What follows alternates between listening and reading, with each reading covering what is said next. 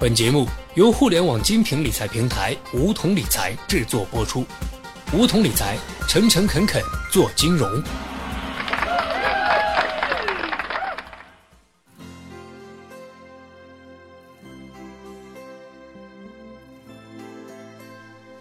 收听梧桐电台，掌握理财要领。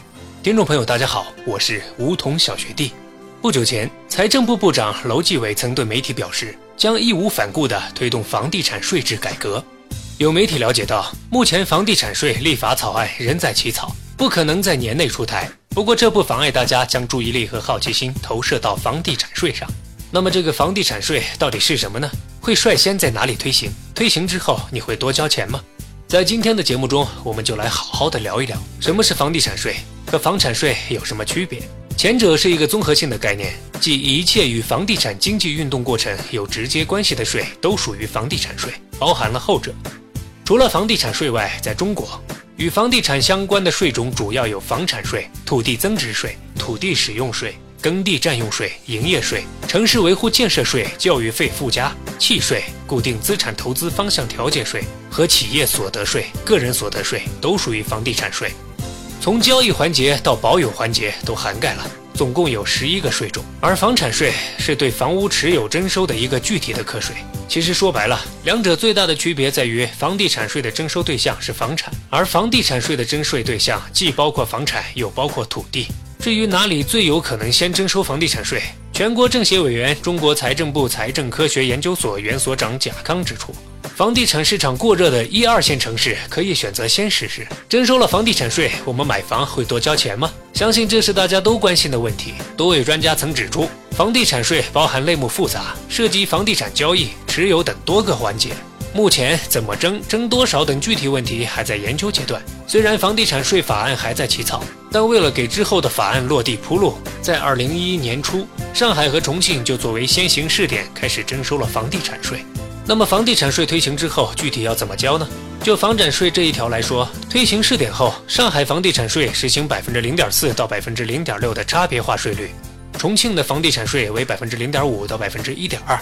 什么意思呢？来看看上海，在一个家庭人均拥有住房六十平方以上的情况下，购买二套房时需要按超过部分总价的百分之七十为税基缴税，成交单价在四点五万元以上，税率为百分之零点六。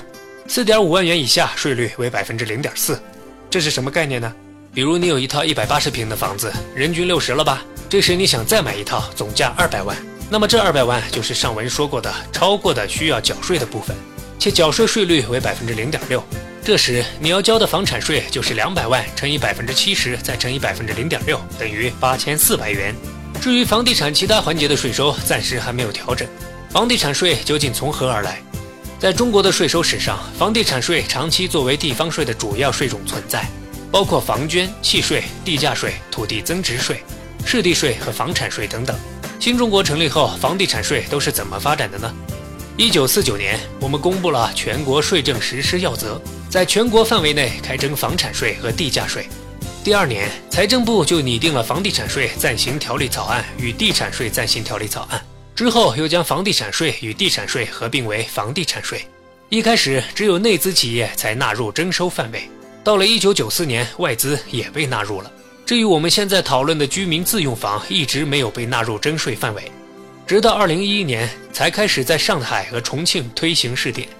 自此，房地产税改革又进入了一个新的阶段。那么，外国的房地产税都会拿来干嘛呢？世界上大部分的发达国家及地区都已经开征房地产税。在国外，房地产税主要起平衡房价的作用。我们先来说说美国，全美五十个州都征收房产税。根据新条置业的数据，目前美国房产税的税率大致介于百分之一到百分之三之间。此外，美国的房产税分为郡税、城市税和学区税三种，三种的比例分别为一比一比五。再来看看分化了税率的墨西哥，墨西哥将土地价值与建筑价值相加，得到房产总价值。然后再根据总价不同，将房产分为不同等级，制定不同的税率。所以，墨西哥富人区的豪宅一年缴纳上千美元的房产税，而工薪阶层地区的房屋每年仅需缴纳数十美元。此外，为了照顾弱势群体、退休人员、领取补助金者以及超过六十岁的居民，还可以享受房地产补贴或者优惠。根据中新网的报道，加拿大最近还出台了新政，他们宣布从八月二日起，对大温哥华地区楼市的海外买家额外征收百分之十五的房产交易税，专治炒房。而此前，海外买家与本地买家一样，在当地购买二十万以内的房产要交百分之一的税，二十万到二百万之间交百分之二。超出二百万的部分交百分之三，八十万以上的新屋则征收百分之三的房屋交易税。所以，如果土豪们以后还想在海外置业，真的要掂量掂量再做决定哦。说了这么多，我国的房地产税制改革还是犹抱琵琶半遮面。房地产税改会如何落实，如何推进，所有都是未知数。接下来就让我们一起拭目以待吧。好了，本期节目就到这里。那么今天的梧桐电台，大家是否有所收获呢？加入梧桐交流投资理财的那些事儿，和我们一起边学边赚。各大应用市场搜索“梧桐理财”均可下载 APP，现在注册还可免费获得一万元理财本金哦。下期节目，小学弟与你不见不散。